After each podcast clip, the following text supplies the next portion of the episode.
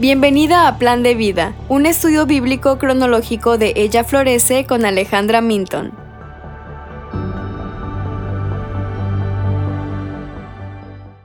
Hoy estaremos comenzando un nuevo libro, Números. Se trata de cómo Israel se trasladó desde el monte Sinaí hasta el valle del Jordán, el lado este de la tierra prometida. Los primeros 10 capítulos de Números tratan sobre cómo Israel se prepara para la guerra para conquistar la tierra prometida. Y hoy estaremos viendo los primeros tres capítulos. Entonces, ¿qué está pasando? En el capítulo 1 se realiza el primer censo y se demostró que Dios había cumplido la promesa a Abraham de multiplicar su descendencia y también servía para contar la cantidad de hombres mayores de 20 que podían servir en la batalla. Si Dios había cumplido su promesa a Abraham de multiplicar el pueblo, entonces eso debería darles la confianza de que Él los ayudaría a entrar en la tierra prometida.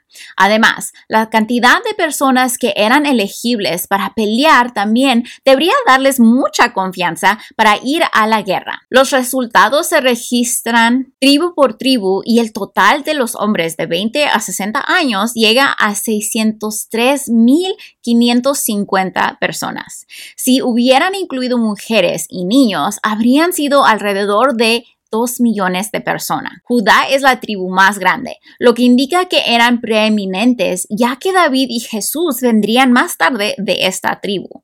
Los levitas, sin embargo, no fueron incluidos en el censo porque no estaban para pelear, sino para ayudar a levantar y desarmar el tabernáculo. En el capítulo 2, este capítulo se trata sobre cómo se organizó el campamento y en qué orden debían marchar las tribus. En el centro del campamento estaba el tabernáculo. La posición de Judá en el campamento era la posición principal, al este del tabernáculo. Las otras tribus estaban alrededor del tabernáculo, al este, al oeste, al sur, al norte. Y en el capítulo 3 hay dos censos hechos de los levitas. El primero era de todo varón mayor de un mes y el segundo los de 30 a 50 años. Los sacerdotes de la tribu de levitas eran descendientes de Aarón y acamparon al este de la tribu guardando su entrada de intrusos y ministrando en el tabernáculo eran sus deberes. Esto incluía transportar el tabernáculo de un lugar al otro. El census de Levítico se tomó para ver si tenían suficientes hombres capaces para llevar el tabernáculo y también para asegurarse que tuvieran suficientes hombres para tomar el lugar del primogénito de las otras tribus, ya que aunque el primogénito de toda tribu debe ser dedicado para servir a Dios, debido al incidente del becerro de oro, solo los varones de la tribu de levitas podrían hacer esto pero en realidad había 273 levitas menos que los primogénitos varones de las otras tribus, por lo que para redimir a los 273 israelitas que no tenían un levita para tomar su lugar, tenían que pagar por cada persona. Ahora, ¿cómo apunta esto al Evangelio?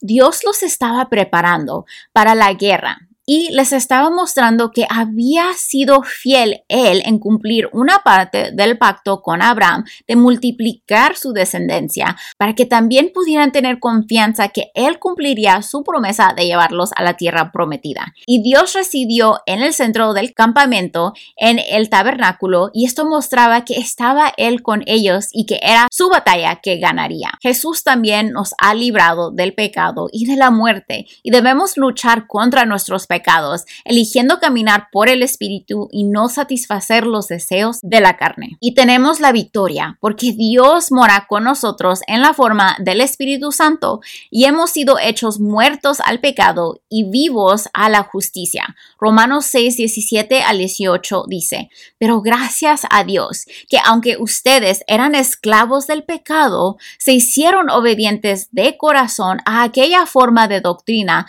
a la que fueron entregados Y habiendo sido libertados del pecado, ustedes se han hecho siervos de la justicia. Y bueno, mientras buscamos obedecer a Dios en agradecimiento, vivimos una vida apartada como los levitas, en servicio al Señor por lo que Él ha hecho por nosotros al redimirnos y salvarnos del castigo eterno por nuestros pecados y Jesús abriendo un camino para que tengamos una relación con Él para siempre. Aquí hay algunas preguntas para que reflexiones sobre lo que leíste hoy.